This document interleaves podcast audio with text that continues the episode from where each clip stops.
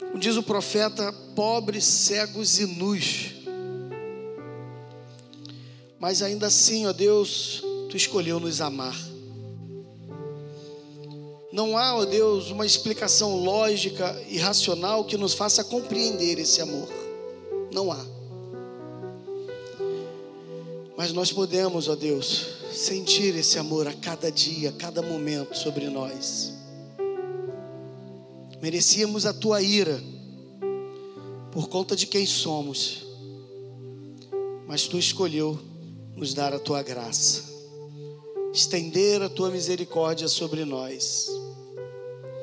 E obrigado a Deus pela certeza que tenho de que naquele grande dia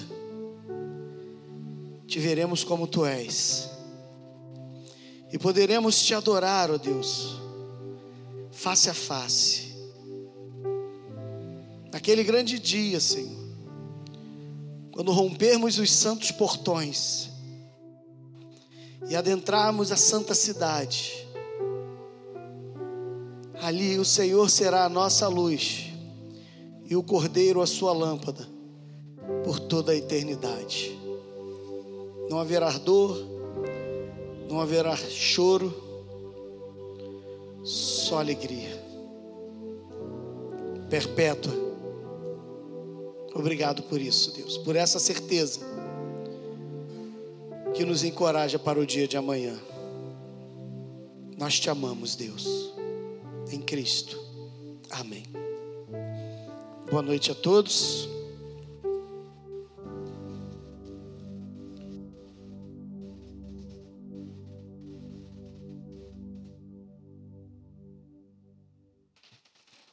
Temos estudado aí desde fevereiro quem é Jesus.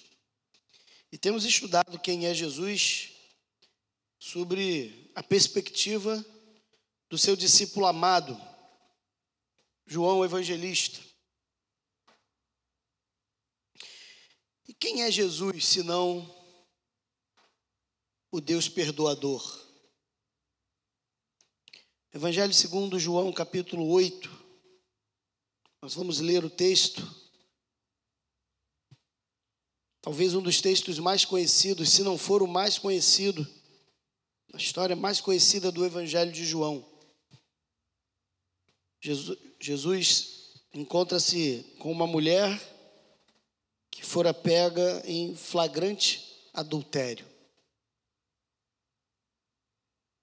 Evangelho segundo João, capítulo 8. partir do verso 1, nós leremos os 11 primeiros versos, as narrativas do evangelista que diz assim: Jesus, entretanto, foi para o Monte das Oliveiras de madrugada. Perdão. Jesus, entretanto, foi para o Monte das Oliveiras. De madrugada, voltou novamente para o templo e tendo o povo, e tendo o povo, tendo, e todo. E tá ruim hoje, irmão. Voltar do início, vamos lá. Tá ruim hoje.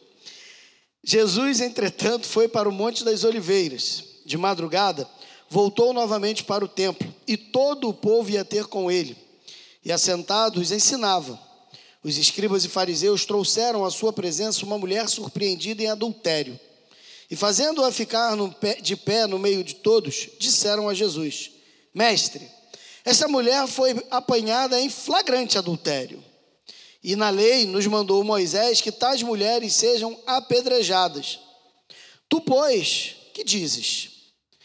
Isto dizia eles, tentando-o para terem com que o acusar. Mas Jesus, inclinando-se, escrevia na terra com o dedo. Como insistissem na pergunta, Jesus se levantou e lhes disse: Aquele que dentre vós estiver sem pecado, seja o primeiro que lhe atire pedra. E tornando a inclinar-se, continuou a escrever no chão.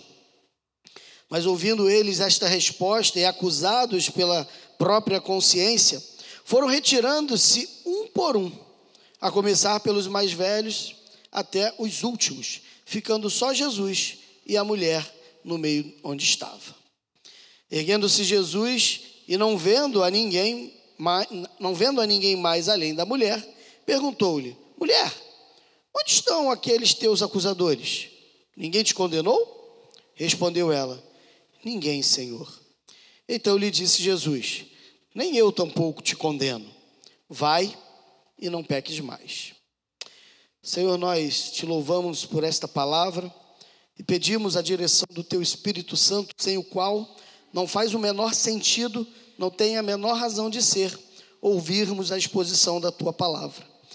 É necessário, ó Deus, que traga o teu Espírito a nós revelação dessa vontade, do teu querer sobre esse texto para cada um de nós.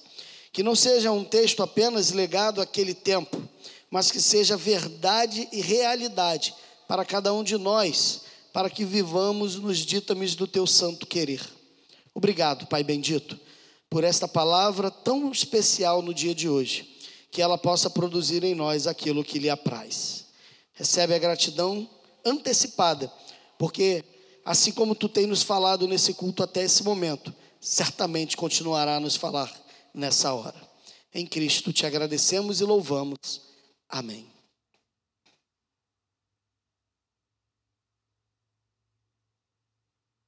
Vamos começar a falar desse texto com uma grande polêmica. Esse é um texto muito polêmico, ele é chamado de texto disputado. Por que ele é um texto disputado? Porque, na verdade, se você reparar aí na sua Bíblia, provavelmente, se você pegar ali o último versículo do capítulo 7, verso 53, você vai notar que ali abre-se um colchete nesse versículo. E se você notar com calma, lá no capítulo 8, verso 11, que é onde terminamos de ler, fecha-se esse colchete. E o que quer dizer esse texto imenso ali preso dentro desses colchetes? Se você tiver talvez uma nota de rodapé na sua Bíblia, a maioria de nós hoje usa o celular como Bíblia, então talvez você não consiga fazê-lo. Mas se você tem uma Bíblia de papel aí à sua mão, talvez lá na nota de rodapé do seu texto, diga que esse texto não contém nos melhores manuscritos ou não contém nos manuscritos mais antigos. Por que isso? Porque esse texto não contém em todos os manuscritos? O Novo Testamento é o documento manuscrito que mais existem cópias no mundo. Existem milhares e milhares de textos manuscritos do Novo Testamento, dos Evangelhos, das cartas paulinas, das cartas gerais, diversos textos, muitos textos. E esses textos foram sendo encontrados ao longo dos séculos. Ao longo da passada de cada século foram se encontrando textos. Por exemplo, um dos textos mais famosos que temos é, é, nas nossas mãos é um texto do século 4, 5 ali, da época de Jerônimo, quando ele traduz o Velho e o Novo Testamento para o latim. E é esse texto de Jerônimo que serve, inclusive, como base para a tradução das Bíblias católicas. É um texto muito bom, o texto de Jerônimo, texto que nós chamamos de Vulgata Latina onde Jerônimo traduz do hebraico e do grego para o latim, e não um latim erudito, mas um latim do colóquio do dia a dia, por isso vulgata, da expressão vulgar, não vulgar no sentido de chulo, mas vulgar no sentido de uma língua coloquial. Esse é um texto antigo, um bom texto, inclusive. E muitos outros textos foram sendo escritos e muitos textos foram sendo encontrados ao longo dos séculos. Um outro texto muito conhecido nosso, do povo evangélico, protestante, é o chamado texto receptus, é o texto recebido ou o texto majoritário, que serve como base, inclusive, da tradução da tão famosa Bíblia King James, de 1613. É uma tradução antiguíssima, baseado num texto igualmente antiguíssimo. E esse texto, inclusive, do rei, é, do rei James, né, do rei Tiago, de 1613, ele contém, inclusive, esse texto que nós lemos da mulher pega em adultério. Porém, Os textos mais antigos que foram encontrados, né, por exemplo, o Códex de Vaticanos, o Código Sinaíticos, que são dois textos antiguíssimos, talvez dois dos textos mais antigos, completos, que nós temos do Novo Testamento, são textos ali do século II e do século III, alguns resquícios também do século IV, e que não encontra-se nesses textos, nessas cópias, o texto da mulher pega em adultério. A primeira vez que esse texto vai surgir num pergaminho são nos pergaminhos datados do final do século IV, início do século V.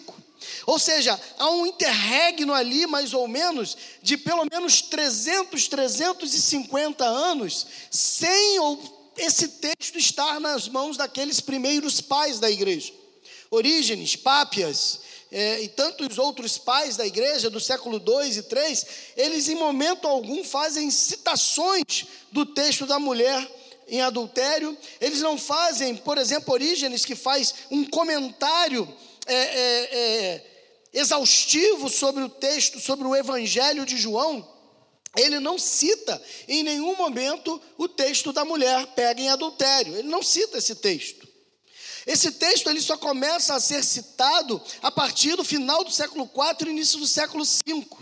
E alguns teólogos mais críticos, eles vão dizer que esse texto é o que nós chamamos na teologia de interpolação. Ou seja, houve uma intervenção do escriba anexando um texto que seria um texto espúrio, um texto não canônico, um texto não sagrado no texto bíblico. Isso é crítica textual. Eu, particularmente, não creio nisso. É fato, e isso é inegável, que o texto da mulher samaritana, ele não se passa no tempo e no espaço do Evangelho de João naquela configuração e naquele momento. Por exemplo, se você parar de ler o texto de João no capítulo 7, verso 52, e pular diretamente para o capítulo 8, verso 12, você vai perceber que há uma conexão exata, há uma continuidade no texto, e que esse texto da mulher samaritana, ele é colocado de fato aqui, mas ele não faz uma conexão com o texto. O que, que, isso quer dizer? Quando a gente vai pegar esses manuscritos datados do século 5, 6 e 7 da era cristã, a gente vai perceber que o texto de João, ou o texto da mulher adúltera, ele é encontrado em outros lugares. Ele já foi encontrado, por exemplo, no final do Evangelho de Lucas. Ele já foi encontrado no meio do capítulo 7 do Evangelho de João. Ele já foi encontrado, inclusive, antes do Evangelho de Mateus como sendo uma espécie de anexo ao Novo Testamento, porque provavelmente o copista não sabia onde inserir esse texto. O que, que, isso tudo quer dizer? Que esse texto não é um texto bíblico, que isso não aconteceu e que isso é invenção de algum escriba, de algum copista? De maneira nenhuma, de forma nenhuma. É inegável que muitas atividades de Jesus é, não foram relatadas plenamente nos evangelhos. Não foram. Por exemplo, se você pegar aí esse envelope de dízimo que está à frente de você no banco, você vai perceber que há um versículo bíblico aí. Pega aí para você dar uma olhada aí nesse envelopezinho. Não precisa botar dinheiro não, fica tranquilo. Só pega aí o envelope, dá uma olhadinha e você vai ver que tem um versículo aí. Qual é o versículo que está aí? Lê para mim aí. Não é para rezar não, irmão, é para ler. Lê aí direito.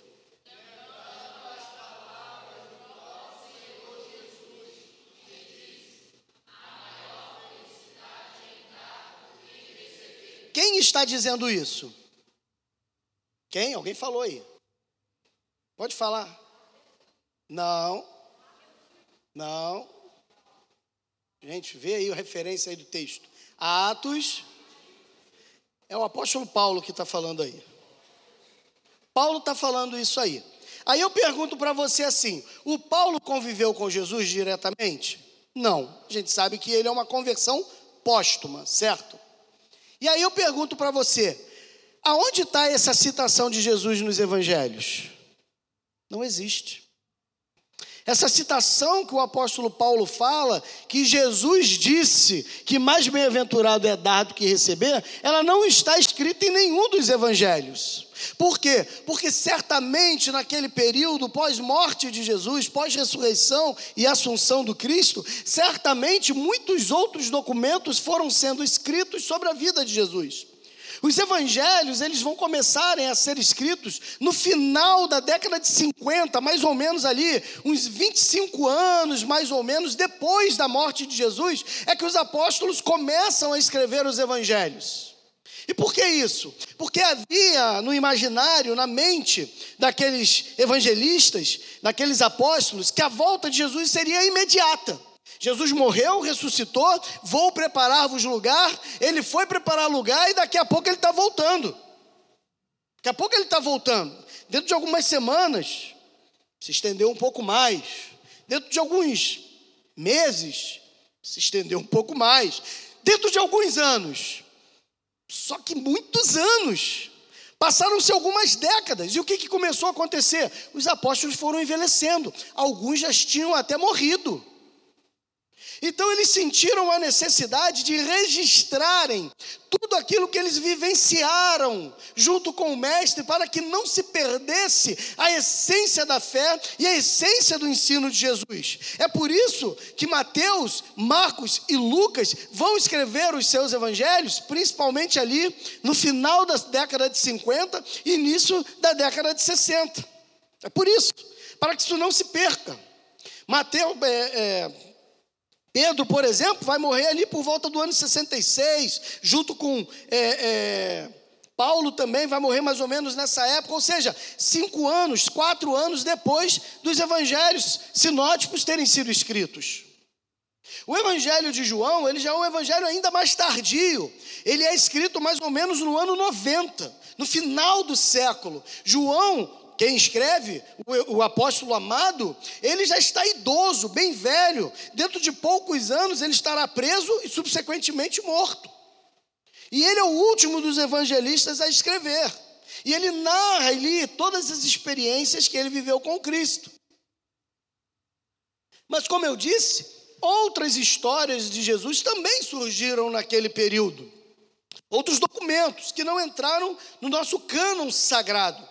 E certamente o texto da mulher pega em adultério é uma dessas histórias que é bem provável que não estava dentro de um documento desses, mas que com certeza foi um fato que aconteceu na vida de Jesus. E eu creio nessa história piamente.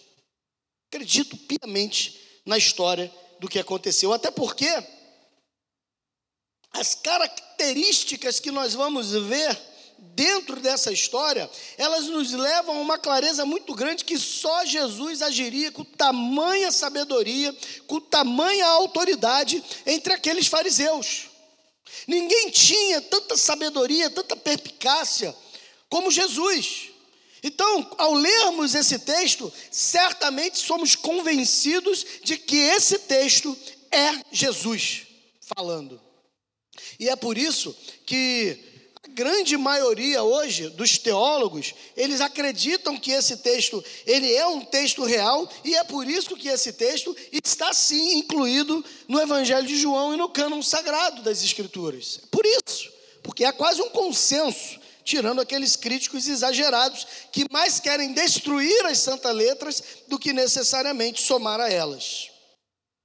Dito isso, se faz necessário nós então refletirmos nessa história do que está acontecendo e qual foi a solução tomada ali por Jesus. O verso capítulo 1, 8, verso 1 e 2, ele diz que Jesus foi para o Monte das Oliveiras, como era costume dele, e de madrugada voltou novamente ao templo.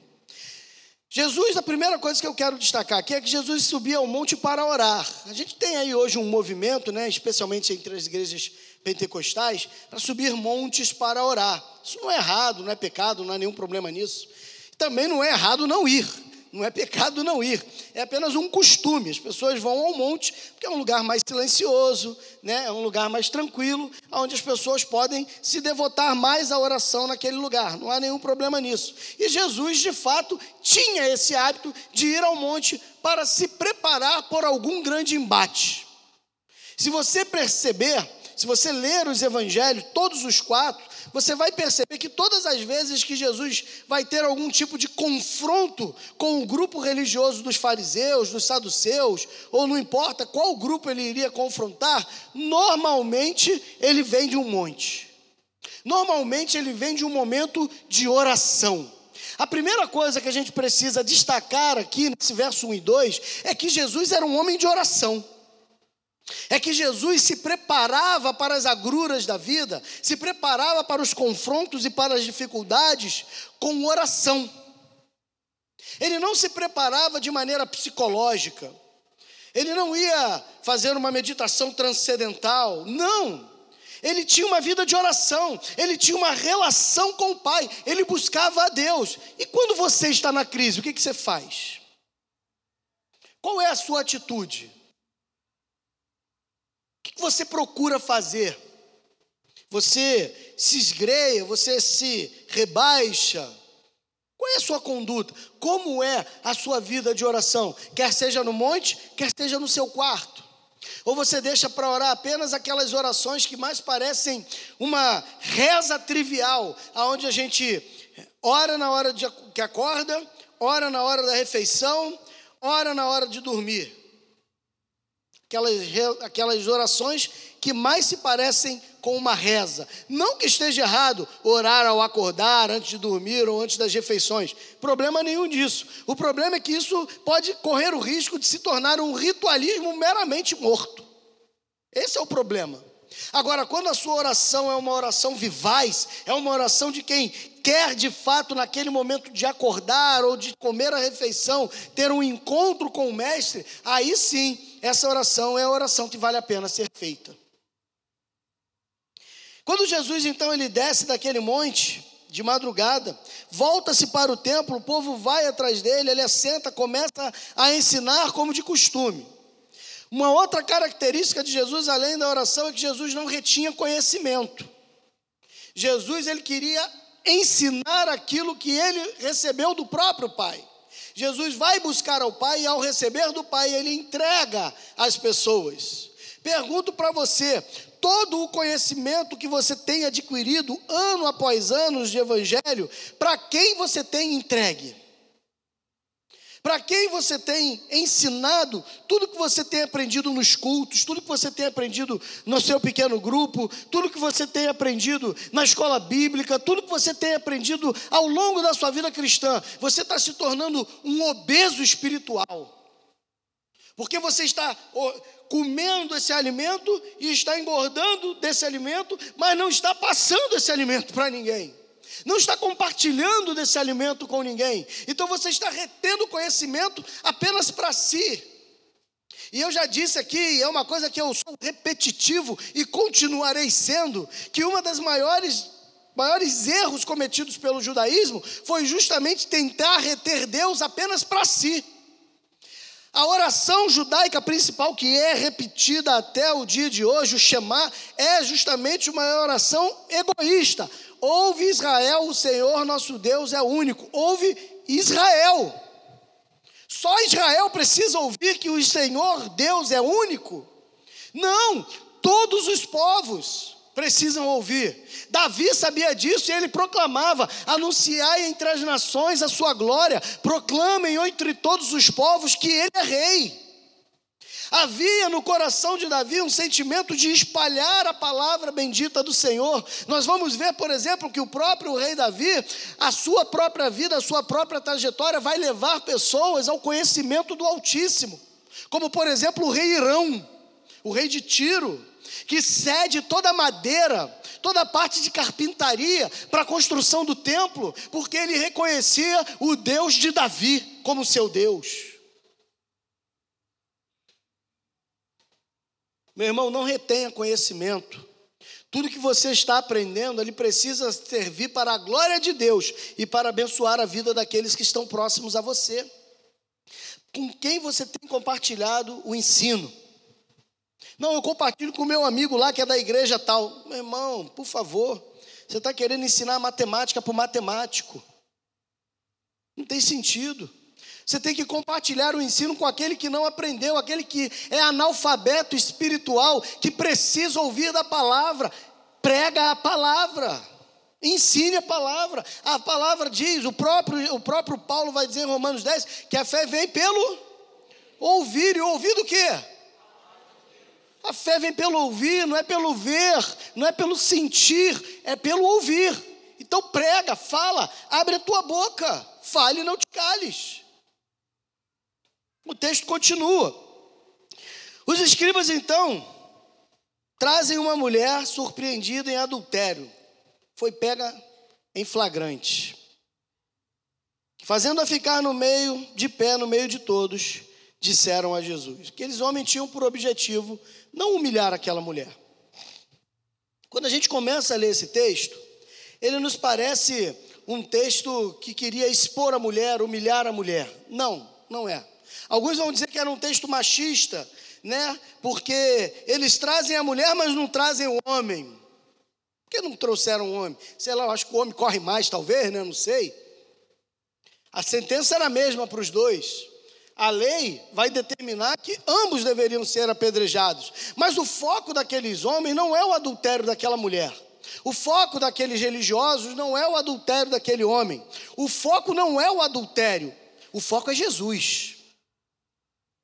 Eles não estão preocupados com a transgressão daquela mulher, não estão. Eles estão preocupados com Jesus. Porque eles colocam Jesus numa situação extremamente delicada. Eles pegam aquela mulher, botam no meio e falam: olha, Moisés ele vai dizer que essa mulher foi pega em flagrante adultério, ela merece a morte, ela merece ser apedrejada, pena capital para ela. O que, que você tem a dizer sobre isso, Jesus? Se Jesus chega para aqueles homens e fala assim: não, vocês têm razão. De fato eles tinham. A lei dizia isso: que uma mulher ou um homem pego em flagrante adultério era pena capital, pena de morte. Eles não estavam mentindo. Mas eles sabiam que quando ele dissesse isso, o que aconteceria com ele? Ele seria preso. Por que, que ele seria preso? Porque a pena de morte só poderia ser outorgada pelo Estado romano. Somente o Império Romano poderia dar sentença de morte. Por exemplo, lá em João capítulo 18, verso 31, o próprio texto sagrado vai dizer isso, quando o, o, os próprios os sacerdotes vão dizer isso.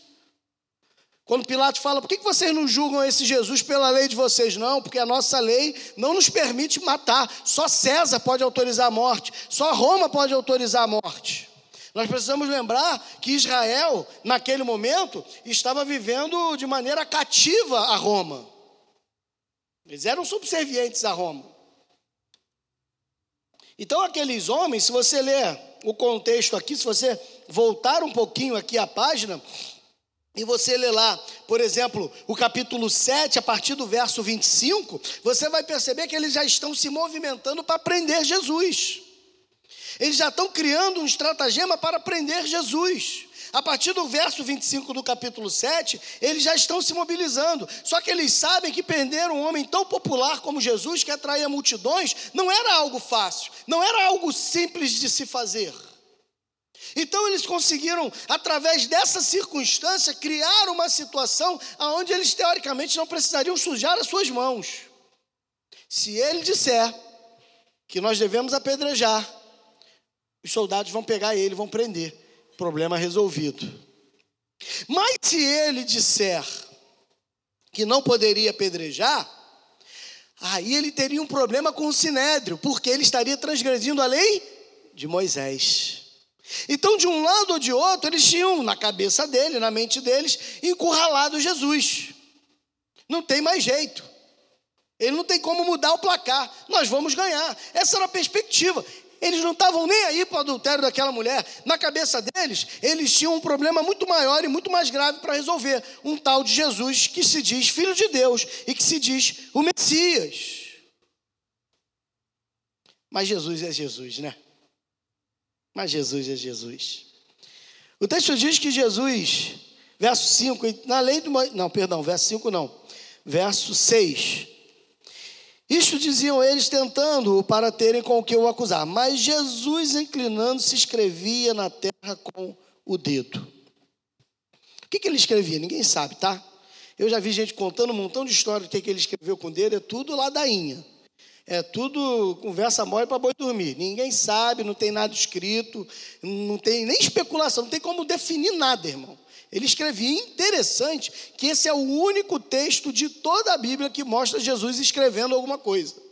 Nenhum outro texto fala de Jesus escrevendo nada, só que ele está escrevendo, está escrevendo na areia ali na terra. E aí, eles insistiram na pergunta. Não foi uma vez apenas, eles insistiram. E aí Jesus então se levanta e diz para ele: Aquele que dentre vós estiver sem pecado, seja o primeiro que lhe atire a pedra. E se inclinou de novo. Muito interessante a calma de Jesus. E antes da gente falar literalmente dessa palavra que Jesus dá, eu quero falar sobre a calma de Jesus. A maneira como Jesus se portava diante do aperto da vida, a maneira como Jesus se portava diante das circunstâncias, por mais adversas que elas fossem, é sempre de calma.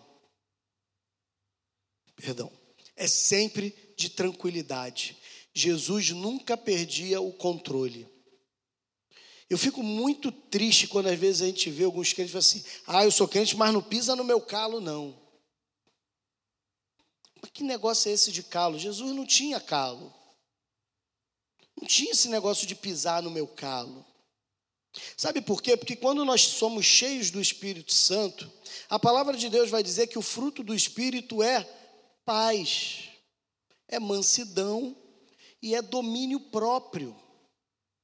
Uma pessoa que você julgue ser um crente, um bom crente, cheio do Espírito Santo, mas que é destemperado, que é descontrolado, e ninguém pode pisar no pé dele, ele pode ser o maior eloquente do texto bíblico.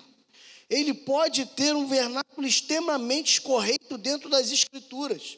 E isso não vai mudar a realidade de que ele é um crente carnal ele não é cheio do Espírito.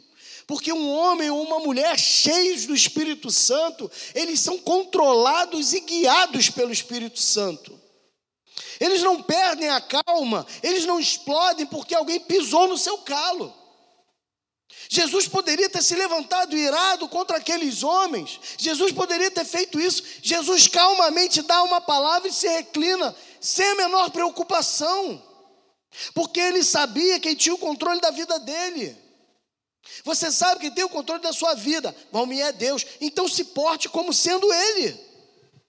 Se você crê que é Deus que tem o controle da sua vida, por que você se comporta de maneira como se você tivesse o controle dela? Por que, que a ansiedade rouba a sua paz?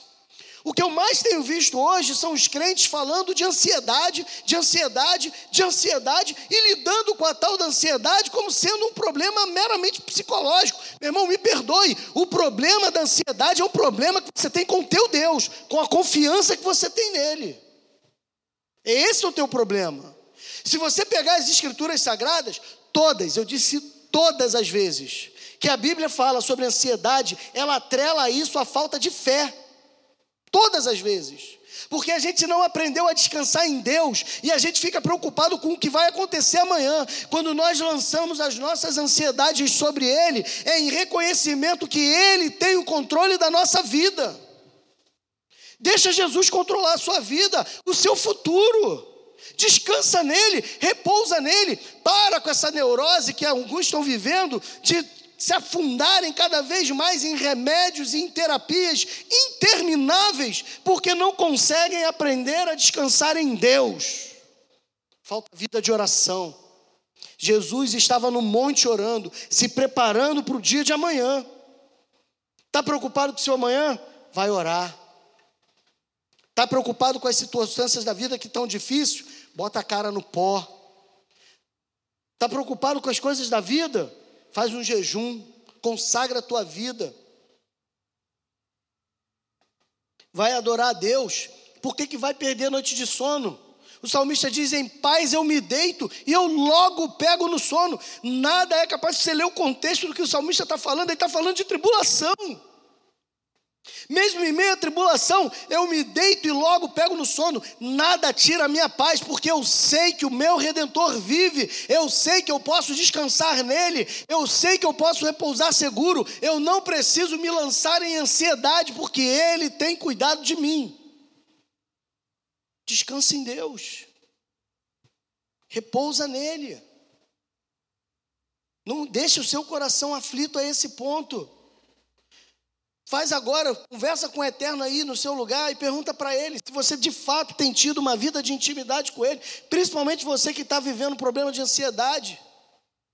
Você que tem essas crises agudíssimas de ansiedade, pergunta para ele. Pergunta para ele se você tem tido de fato uma vida de relacionamento de verdade, profunda e madura com ele. Eu tive uma crise de ansiedade uma vez, irmãos. Eu nem soube que aquilo foi uma crise de ansiedade, só, só fui analisar isso, que meses depois, é, analisando características. Só uma pessoa dessa igreja presenciou isso, foi o Alexandre Peçanha. Eu estava com Covid, irmão, lembra? Eu estava tava muito mal, né? E o Alexandre me levou para o hospital. Eu estava muito fraco, estava muito debilitado, e eu estava extremamente preocupado com a Sara, Talita e Letícia. Eu estava muito eu não estava preocupado em morrer. Na minha cabeça eu ia para o hospital e eu não ia sair. Essa era a minha cabeça. Mas eu não estava preocupado que eu ia para lá e não ia sair, que eu ia morrer. Eu não estava nem aí para isso. A minha preocupação é o seguinte: o que, que vai acontecer com as minhas filhas? O que, que vai acontecer com a minha esposa? O que, que vai acontecer com elas? E aquilo que foi me angustiando, me angustiando de uma maneira tal, que quando eu me coloquei diante da médica, me bateu um desespero. E é ruim, né, irmão? Se você já viu isso, você sabe, né? É terrível esse negócio de crise de ansiedade, né? Que coisa ruim. Me bateu um, um nervoso, um, eu tentava falar misturado com choro, uma angústia. O ar falta, parece que tu está sufocando. Você tem alguém segurando tua garganta, é uma angústia terrível. Terrível, que coisa horrível, irmão. E aí ela foi falando para eu me acalmar ali e tal. E, uh, e eu me acalmei, né? Fui lá, deitei, tomei os remédios lá, ficamos lá de madrugada, depois voltei para casa, não fiquei nem internado, fiquei algumas horas e voltei para casa, graças a Deus, e agora eu estou aqui para vocês me aturarem mais um pouquinho. Mas sabe o que eu aprendi com isso, irmãos? Logo depois de todo esse incidente, poucos dias depois disso, estava deitado na minha cama, porque eu não levantava da cama, estava muito debilitado. E eu estava lá deitado na minha cama e eu e o Espírito Santo trouxe um, louvor à minha cabeça, né, à minha mente. Aquele Asas da Alva, que louvor lindo, né? Que música linda. E ali eu comecei a louvar na minha mente aquele hino, comecei a cantar ali. E o Espírito Santo foi me acalmando, trazendo paz ao meu coração, mas ao mesmo tempo ele mostrou para mim assim: por que, que você está preocupada com as suas filhas e com a sua mulher se eu tenho o controle da sua vida? Quem se preocupa com elas sou eu, não você. Sou eu que me preocupo com elas, não é você. Você descansa em mim. Foi naquele momento que eu vi que eu pequei contra Deus com a minha ansiedade. E eu pedi perdão a Ele. Peça perdão pela sua ansiedade, porque você não está confiando plenamente no teu Deus. A palavra diz que você deve lançar sobre ele a sua ansiedade, porque ele tem cuidado de você. Se você não consegue descansar no cuidado dele, é porque você não tem confiança nele. Sabe aquela brincadeirinha de, né, de, de, de criança, né? De você vira de costa, aí fica uma pessoa assim atrás para te segurar, você fecha os olhos e se lança assim. É, é Deus que está ali atrás para segurar você. Só que aí você se lança para dentro e bota o pé para trás. Você se lança e olha para trás para ver se Deus está ali mesmo te segurando. Está com medo, meu irmão? Lança ansiedade sobre ele. O médico podia ter falhado lá, o remédio podia ter dado errado, meu corpo podia não ter reagido, e eu podia não estar aqui falando com os irmãos hoje. Mas certamente as minhas filhas e a minha mulher seriam cuidadas pelo Senhor. Descansa em Deus. Vamos voltar para o texto. Jesus então ele vai e diz para aqueles homens: aquele que não estiver sem pecado, seja o primeiro que lhe atire a pedra. Meu irmão, uma das coisas que é mais enfática, talvez, no ministério de Jesus é a questão do julgamento. Porém, nos dias de hoje, muitos de nós temos confundido as palavras de Jesus e, na verdade, torcido as palavras de Jesus. Porque uma coisa é o julgamento, outra coisa é a observância de uma árvore e de seus frutos. Porque o julgamento está dentro de uma perspectiva de alguém que condena uma ação sem o conhecimento da causa. Ou uma causa hipócrita, que era o caso aqui. Vocês querem apedrejar uma pessoa por pecado? Não tem problema. Jesus não proibiu ninguém de apedrejar aquela mulher. Você não vê Jesus falando assim: olha, ninguém taque pedra nela. Você não vê Jesus proibindo. Jesus apenas lança uma questão: você pode apedrejar, mas você tem pecados? Porque se você tiver, você também é digno de ser apedrejado. O que Jesus está levantando a questão não é o não pecado. O que Jesus está levantando é se você tem condições de julgar o pecado de alguém. Essa que é o âmago da questão. Agora, tem muita gente que acha que todos os comentários de tudo aquilo que a gente faz é julgamento, e não é. Se eu vejo um rapaz do outro lado da rua roubando um celular e saindo correndo, eu posso gritar: pega ladrão. Eu não estou julgando ele, eu vi ele roubando o celular. O que eu estou narrando é um fato. O julgamento seria se alguém aqui no plenário falasse assim: e meu celular sumiu. Aí eu falava: ó, oh, foi o Sérgio. Eu vi o Sérgio indo lá e pegando o celular? Não, eu não vi. Então eu estou julgando. Isso é julgamento. Agora, quando eu grito pega ladrão de alguém que eu vi roubando, eu não estou julgando. Eu estou atestando um fato. Jesus diz: pelos frutos conhecereis. Uma árvore boa não pode produzir um fruto ruim. E uma árvore ruim não pode produzir um fruto bom, porque de uma mesma fonte não pode jogar água doce e água amargosa. Não dá. Então, cuidado, porque às vezes a gente fala alguma coisa e você está julgando. Não, eu estou atestando o fato do que eu vi. É o fruto que essa pessoa está produzindo. E o fruto dela, eu posso dizer que está errado, que é um fruto podre, é um fruto ruim.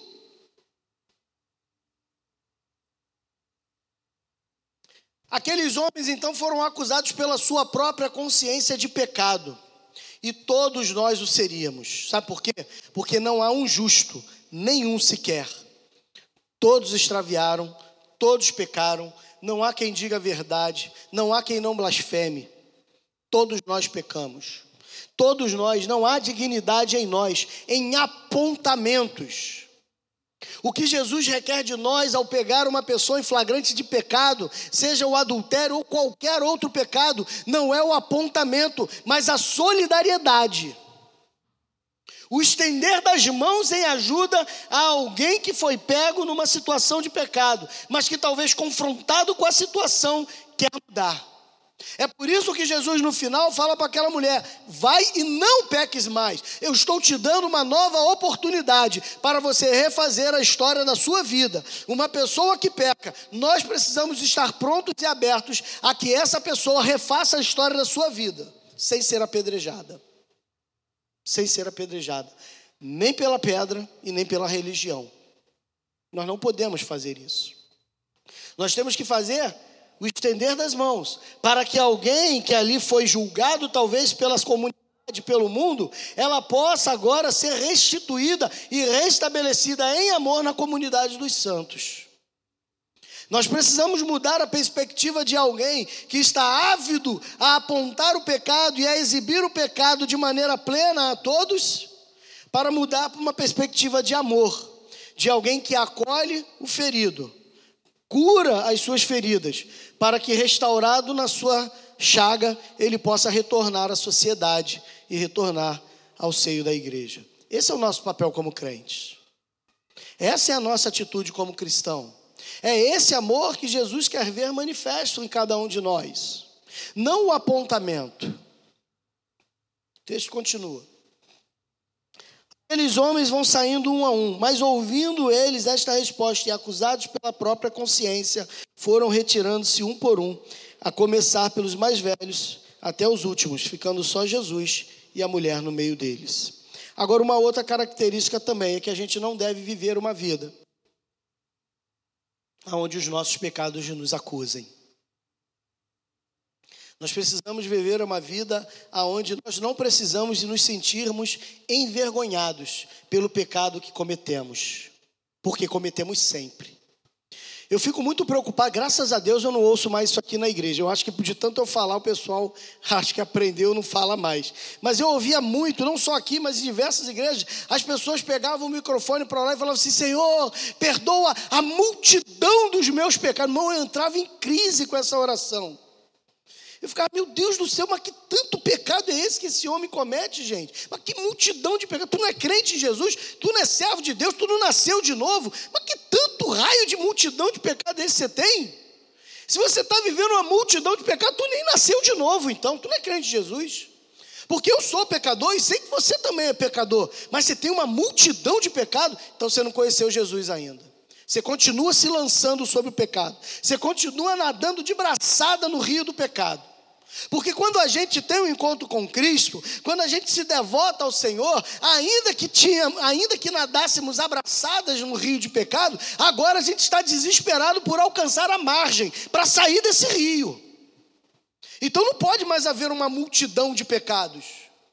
Tem misericórdia de mim, Senhor. Eu sou um pecador. Mas eu não tenho uma multidão de pecados mais, porque eu luto tenazmente contra cada um deles. A minha consciência não pode a todos os dias, quando eu acordo de manhã e quando eu vou me deitar à noite, seja com a preocupação porque eu estou pecando, pecando, pecando e pecando o dia inteiro. E aí eu sempre gosto de dar uma polêmica aqui para vocês pensar, porque tem gente que fala que é impossível viver um dia sem pecar. Não é não, meu irmão. Não é não, pelo contrário. E eu espero, em nome de Jesus, que você não pegue todo dia. Tem uma hora que a gente fraqueja. Miserável homem que sou, já dizia o apóstolo Paulo. Mas você pode sim viver uma vida sem pecado, pelo menos alguns dias, algum tempo, sem dar uma fraquejada, mas toda hora, todo momento, passa uma mulher, o cara olha. Toma fechado no trânsito, xinga o, o motorista. Chega no trabalho, dá um fora porque está aborrecido por causa da fechada que tomou. Então, aparece oportunidade, rouba o dinheiro do patrão ou só nega o imposto. Faz o gato da luz e acha que não tem problema porque a luz está cara. Ou seja, a gente vai cometendo pecados sociais, pecados do dia a dia, e a gente vai abstendo. Aí a consciência de fato acusa. Aí o Espírito Santo tem um trabalho muito grande com você. Agora, quando a gente entende que a nossa vida é templo do Espírito, que a nossa vida é devotada ao Senhor e que nós não somos mais de nós mesmos, mas nós vivemos para a glória de Deus, o Pai, a gente não quer mais viver uma vida de pecados, uma vida de entrega à miséria e o lama do pecado. A gente quer sair dele. A gente quer sair dele, então a gente não se entrega. Então Paulo vai dizer que aquele que mentia não minta mais. Aquele que furtava não furte mais. Então a gente começa a observar as coisas que a gente precisa deixar de lado da nossa vida, para que assim como aqueles homens foram condenados pelas suas consciências, nós não sejamos condenados pelas nossas. Mas que sejamos absolvidos e possamos nos apresentar naquele dia diante de Deus, como, como o apóstolo Paulo fala que a igreja deve se apresentar lá em Éfeso, santa, imaculada, sem ruga. É assim que a igreja se manifesta. E é assim que nós devemos nos apresentar.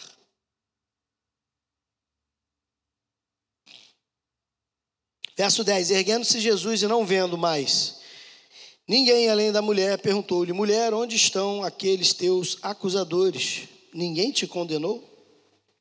Sempre tem gente, infelizmente, né, irmãos? Jesus não está materialmente entre nós, porque sempre tem dedos para nos apontar. Sempre tem dedos para nos acusar, sempre tem, sempre terão. Os dedos dos acusadores são os dedos de Satã. A palavra diabolos no grego quer dizer acusador, adversário, aquele que se levanta contra nós. E a palavra vai dizer que é ele que fica lá diante de Deus nos acusando daquilo que fazemos. É por isso que é necessário a gente viver uma vida não entregue ao pecado, mas uma vida de alguém que realmente está buscando uma vida de santidade. Porque alguém que foi absolvido por Deus não pode mais ser condenado por ninguém. Ninguém te condenou? Claro que não. Porque quando Jesus nos dá absolvição, quem pode nos condenar? Romanos capítulo 8, a partir do verso 31, o apóstolo Paulo vai dizer isso. Aquele que não poupou o seu filho, antes nos deu com ele todas as coisas. Paulo vai dizer naquele hino maravilhoso ali do, do, do, verso 31 até o verso 38 do capítulo 11, ele faz um louvor maravilhoso aonde ele está dizendo isso. Aonde estão os nossos acusadores? Quem pode te acusar? É Deus quem nos justifica, quem nos condenará? Ou seja, você não tem mais motivo para ser acusado por ninguém, porque o Senhor declarou você justo. Você foi absolvido da pena que pesava contra você. Agora você foi justificado em Cristo Jesus. Você já não anda mais na morte, você anda em novidade de vida. Então não aceite as acusações que o Satã coloca diante de você. Eu vou dizer para você uma coisa que certamente acontece com você se você está se sentindo condenado pelo seu pecado. Quando você tem uma vida de pecado, isso acontece, você vai dormir, você vai orar antes de dormir, você não consegue orar, porque o teu pecado fica ali na tua mente. Você fica envergonhado de estar diante de Deus por causa do pecado que você cometeu. E aí você deixa de orar por causa do pecado Se você deixa de orar, você deixa de pedir perdão. Se você deixa de pedir perdão, você deixa de se arrepender e deixa de receber o perdão. Sem perdão, sem arrependimento, você não tem comunhão com Deus. E o diabo vai te tirando cada vez mais da presença dele. É isso que acontece. Então, quando você cometer um pecado, por mais envergonhado que você esteja, de orar, de estar diante de um Deus Santo, sendo você podre como você é, como eu sou, como nós somos, e engole o teu orgulho, bota a cara no chão e implora a misericórdia e o perdão de Deus, para que Ele te cure, te restaure, te coloque de pé e você continue vivendo em comunhão com Ele. Esse tem que ser o teu procedimento e o meu, porque se a gente não fizer isso, o diabo vai cada vez jogando a gente mais para o escanteio. O diabo vai cada vez tirando a gente mais da presença do Santo Deus. Quando o profeta Isaías tem aquela visão maravilhosa dos serafins que sobrevoavam e enchiam o templo, que gritavam que o Senhor é santo, ele tem uma epifania e ele vai dizer: Eu vou morrer. E ele diz que vai morrer porque ele se depara com a santidade de Deus e quando a gente se depara com a santidade de Deus, a gente consegue ver quem a gente é. Esses dias uma pessoa falou isso, gente, vocês ficam falando que vocês são maus, que vocês são pecadores, que dentro de vocês, vocês são totalmente depravados, vocês se rebaixam muito. Que isso? Não, a gente não é isso não. A gente tem coisa boa também. A gente é bonzinho. Só quem diz isso é quem nunca teve a visão de Isaías, meu irmão. Só quem consegue olhar para dentro de si e ver bondade é quem nunca teve a visão de Isaías. Quem conseguiu ter a visão da santidade de Deus nunca vai achar que há bondade dentro de si. Vai se achar cada vez mais podre, cada vez mais pecador, cada vez mais indigno da presença de Deus. E aquela sujeira que você tem e que Isaías contemplou em si mesmo, ela só pode ser restaurada porque o sangue de Jesus Cristo, nosso Senhor, nos purifica de todo pecado. É só assim.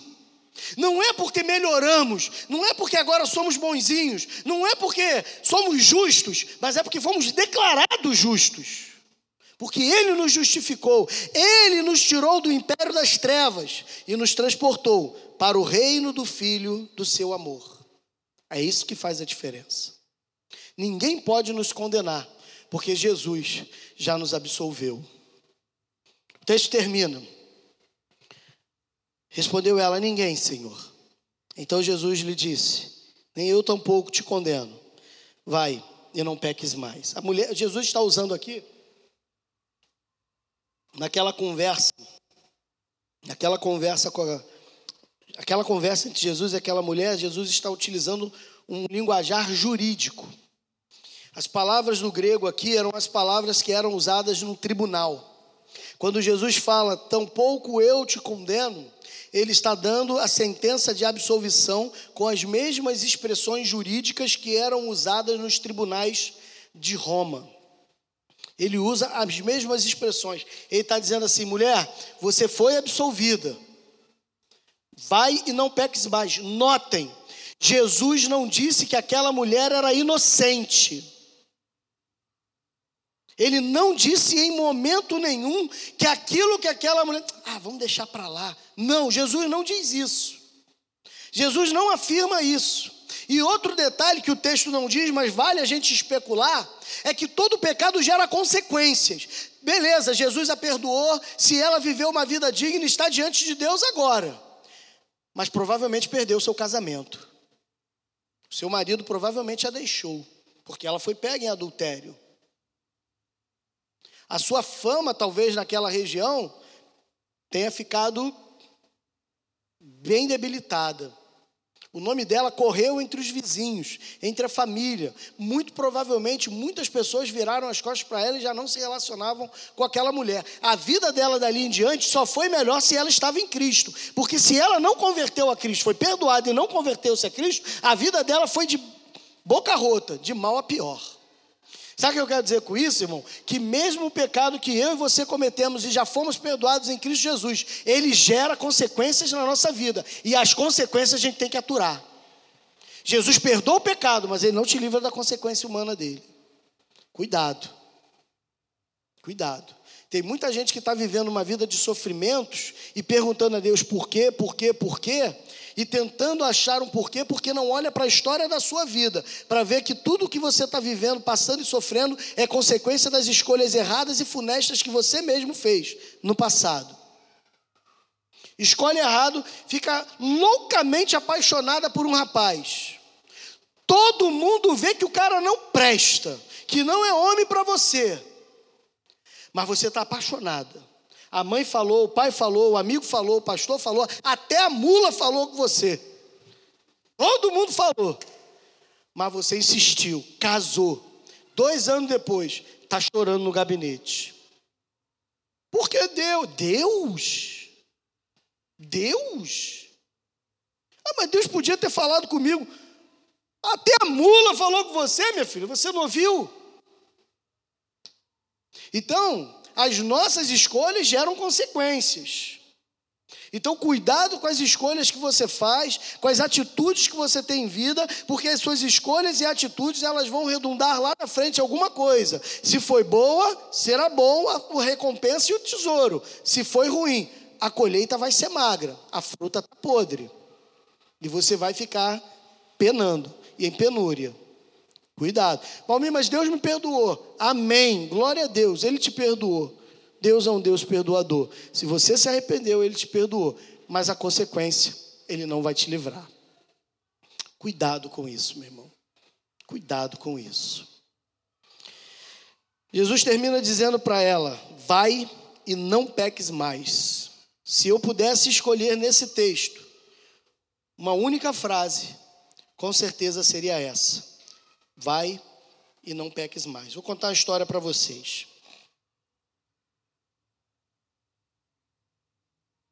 Em 1997, há 26 anos atrás, eu fui para um retiro, meu primeiro retiro de carnaval com a igreja. Primeira vez que eu fui para um retiro de carnaval com a igreja. Era uma escola pequena, a gente campava em escola, aquela não era um negócio de sítio, bonitão não. Era escola mesmo, a gente juntava as mesas, dormia em cima da mesa, com colchonete, lençol. Era... Quem viveu essa época aí? Fala aí para mim, levanta aí. Tá velho, hein, meu irmão? É, glória a Deus. E aí, a gente foi para aquele retiro. E os irmãos sabem que eu era um rapaz assim, um pouquinho levado. E eu vou contar, eu não ia contar o nome dele, não, mas eu vou contar. Porque o Adriano, às vezes vocês olham para o Adriano aqui, vocês acham que o Adriano era bom moço, né? O Adriano não era bom moço, não, tá, irmão? Adriano também aprontava pra caramba também, tá? Então quando ele vem aqui, você olhar para ele com um bom moço, você lembra assim, aí o Adriano era igual o Valmir, não, igual o Valmir não, mas ele não era tão bonzinho assim também não. E aí, a gente pegou lá os meninos que estavam dormindo de madrugada, e eram meninos até menores do que a gente, né, e tudo mais, mas uns meninos chatos pra caramba. E a gente pintou os garotos todinhos, gente. Mas a gente pintou literalmente. Sabe aquele negócio xadrez que a gente usa para fazer tinta? Então, literalmente, pintou os meninos, né? Colorido, né? Os meninos. Pintamos os meninos. A gente pegou Enê. Enê, lembra do Enê que passava fazendo cabeça? Então, a gente pintou o cabelo, sobrancelha dos meninos de Enê. pasta de dente, foi uma coisa, uma sujeira só. E aquilo no dia seguinte de manhã, quando acordou as mães, no mesmo da igreja, queriam matar a gente. O campanha foi em Angra dos Reis, em Garatucaia.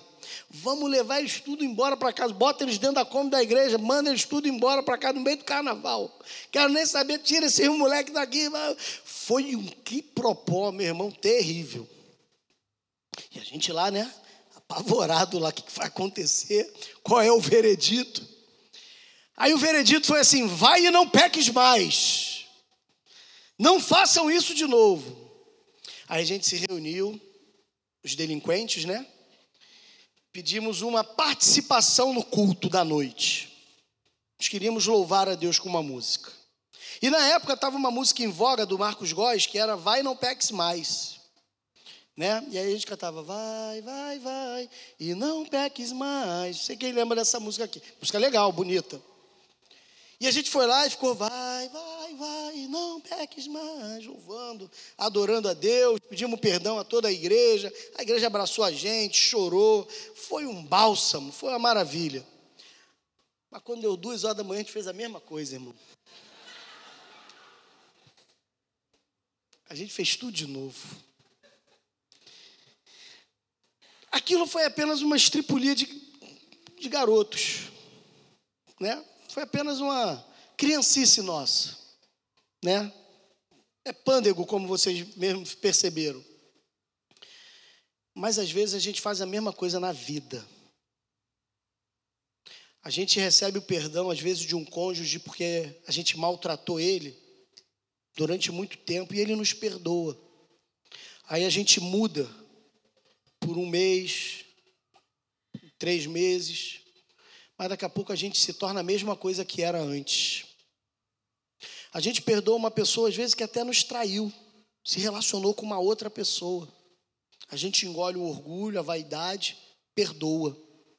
Aí, tamanho da graça recebida. Mas eu sei de uma coisa: quando você vai refletir em quem você é, em quem Jesus é, não tem como não ficar maravilhado e extasiado. Ele não pediu nada em troca. Ele não pede esforço pessoal. Ele só entrega amor. Só isso. Isso nos é o suficiente. A graça dele nos basta. Nosso Pai, obrigado, Senhor. Muito obrigado por Jesus. Às vezes a voz embarga, Senhor, quando falamos de Ti e do teu infindo amor. Porque quando nos vimos nós mesmos, olhamos o nosso interior e conseguimos ver toda a nossa pequenez,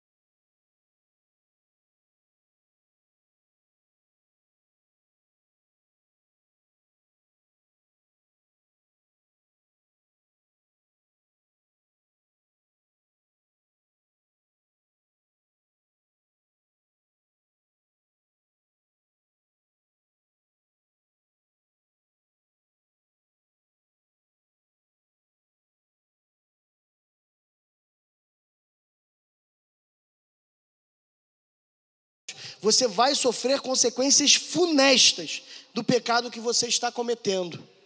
E além das consequências humanas que o teu pecado vai te levar, você vai naquele grande dia ter uma grande decepção, porque talvez você ache que estará com o Senhor no paraíso, mas vai ouvir dele: aparta-te de mim, porque eu nunca te conheci. Porque o reino de Deus é para aqueles que odeiam o pecado que tem nojo e repulsa do pecado, e não naqueles que vêm para a igreja com multidões de pecados não arrependidas e não transformadas. Que a mulher pega em adultério, seja eu e você, que fomos pegos no nosso pecado, mas que agora saímos para não pecar mais. Amém? Santo Deus, obrigado, porque a maior inspiração para buscarmos uma vida de santidade é o Senhor. Não há nenhum outro ao qual nós nos espelhamos a em buscar a santidade. Como a tua palavra mesmo declara, sede santo, porque eu sou santo, diz o Senhor. Então a busca pela santidade tem como padrão máximo aquele que é o único digno, porque é santo dos santos, o Senhor nosso Deus. Por isso, Pai, eu te peço que a cada um daqueles que aqui está ouvindo esta palavra possam entender que quem é Jesus é o nosso Deus perdoador, mas que ainda assim precisa mudar de vida. Precisa ter uma entrega plena e total a Ti, ó Deus, para que não continue vivendo na mesma vida que até aqui viveu. Que cada um de nós saiamos desse lugar para não pecar mais, mas que ouçamos as palavras de João também, na sua primeira carta. Se pecarmos, temos um advogado junto ao Pai, Jesus Cristo, o justo. Obrigado, Senhor, porque o Senhor guerreia as nossas guerras, porque o Senhor nos justifica de todo pecado. E muito obrigado, Senhor, porque mesmo quando nas nossas debilidades e fraquezas caímos novamente, o Senhor advoga a nossa causa. Muito obrigado por isso. Nós te amamos e sempre te amaremos. Que tenhamos uma semana na tua presença, uma semana abençoadora, uma semana de paz. Pela graça de Jesus, o nosso Senhor, eu te agradeço. Aquele que é poderoso para vos guardar de tropeçar e para vos apresentar com exultação, imaculados diante da sua glória, ao único Deus, nosso Salvador mediante Jesus Cristo, Senhor nosso, glória, majestade, soberania, antes de todas as eras, e agora, e para todos os séculos e para todo sempre. Amém e amém. Deus a todos abençoe. Uma boa semana em nome de Jesus.